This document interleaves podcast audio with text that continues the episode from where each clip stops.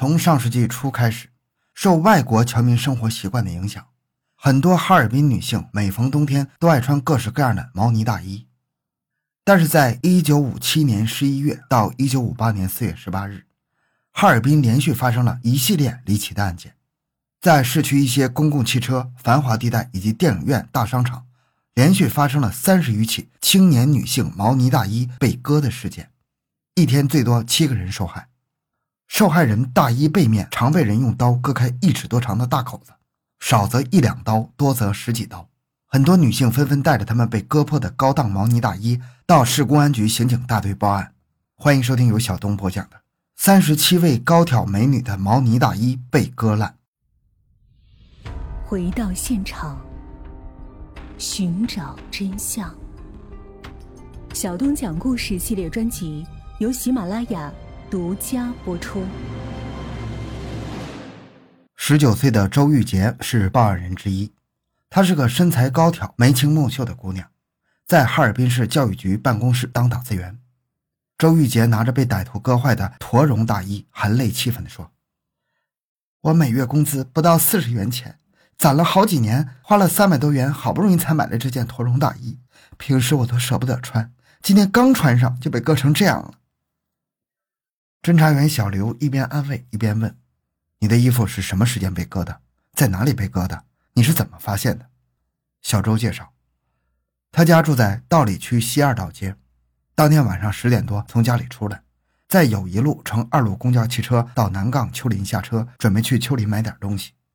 下车刚走几步，有个女同志就告诉他，他大衣背后让人给割开了。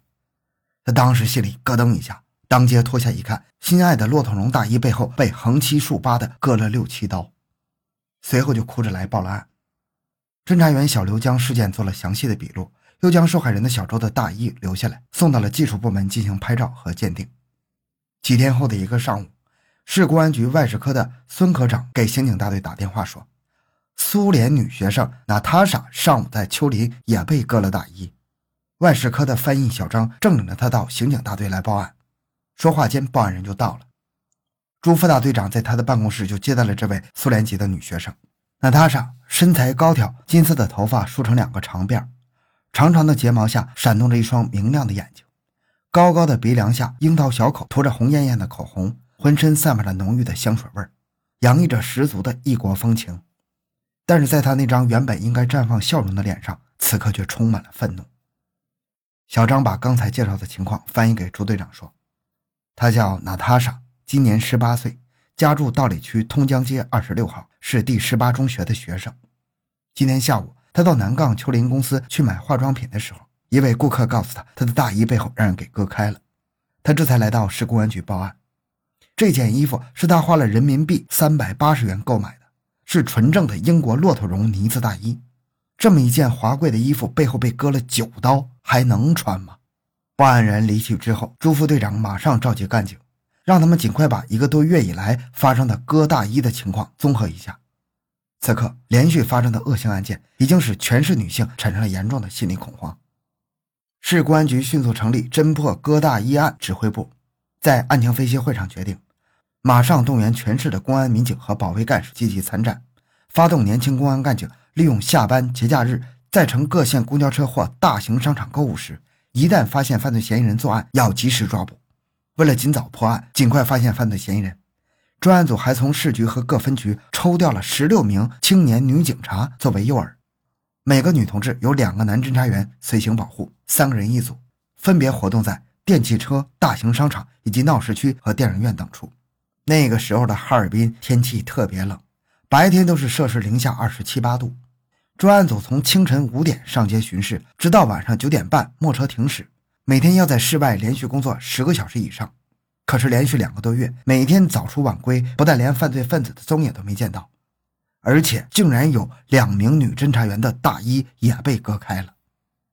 这名作案手法娴熟、神出鬼没的犯罪分子引起了警方的高度重视。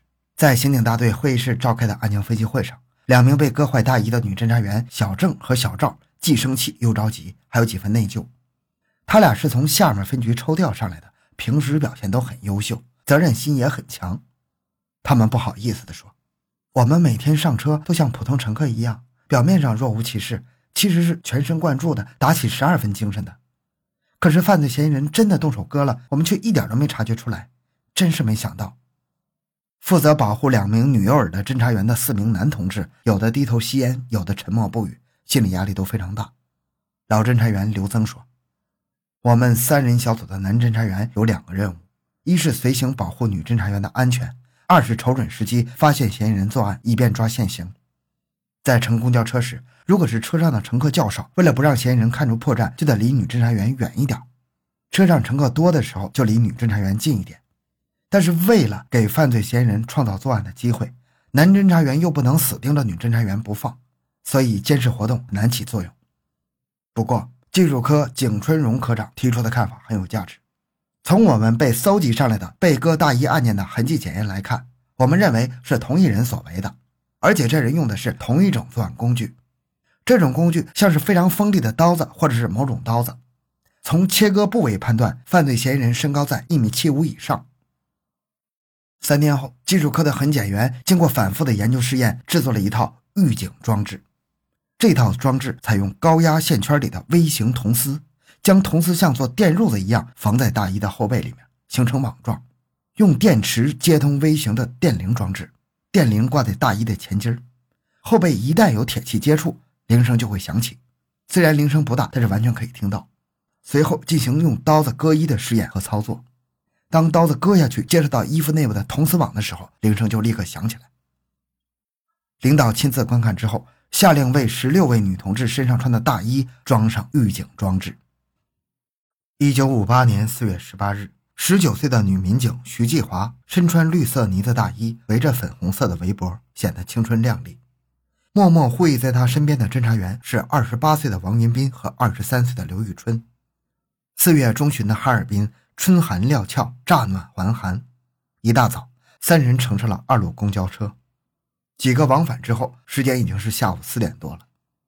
他们乘坐的二路公交车由道里开往厢房，车上有四五十名乘客，不算很拥挤。汽车行驶到工人文化宫站的时候，突然，徐继华听到自己的衣襟内发出了电铃的响声，他迅速回头大喊一声：“抓贼呀！”犯罪嫌疑人知道自己露出了马脚，慌忙挤过了人群，跳车逃窜。此时，侦查员王云兵和刘玉春已经听到从徐继华衣襟里传出的报铃声，迅速冲过去紧追不放。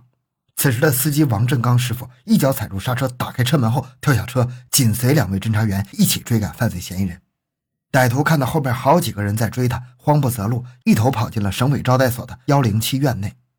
此时，负责驻地警卫的市公安局八处老王看到有人跑进大院，后面还有人在追赶，马上意识到这是在抓坏人。他迅速跑过去进行阻拦。此时，后面的人也追进了大院。歹徒一看无处可逃，随手将作案工具一把明晃晃的小刀扔出来。两位侦查员拾起了小刀，为犯罪嫌疑人戴上了手铐。一九五八年四月二十一日上午，在市公安局预审室里，割大衣被抓现行的罪犯坐在小方凳上。此刻，他低垂着头，苍白的脸上没有一丝血色，脖子上的青筋跳个不停，周身都在颤抖。主审官是四十岁的朱焕文和年轻干警李学奇。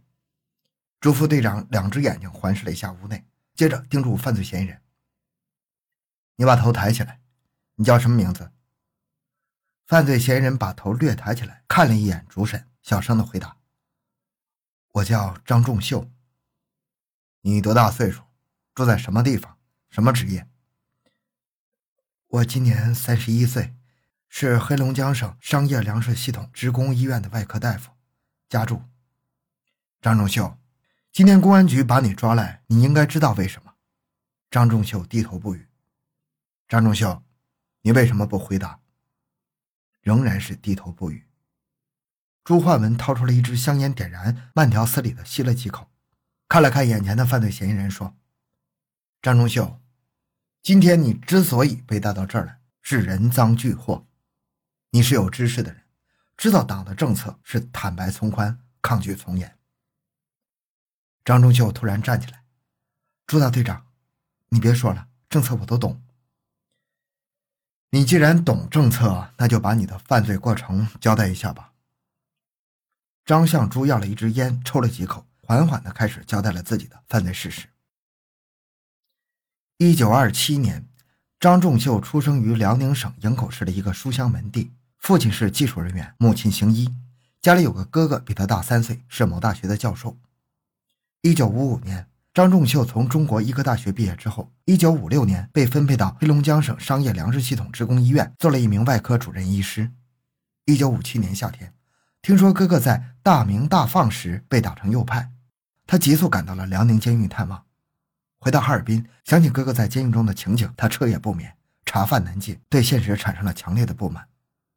由于性格偏激，他觉得自己在单位和家里处处不顺心，因此经常拿妻子出气。除了摔砸家具之外，还对妻子进行打骂。妻子无法忍受他的虐待，跟他离了婚。从此，他变得更加孤僻古怪，并学会了吸烟嗜酒。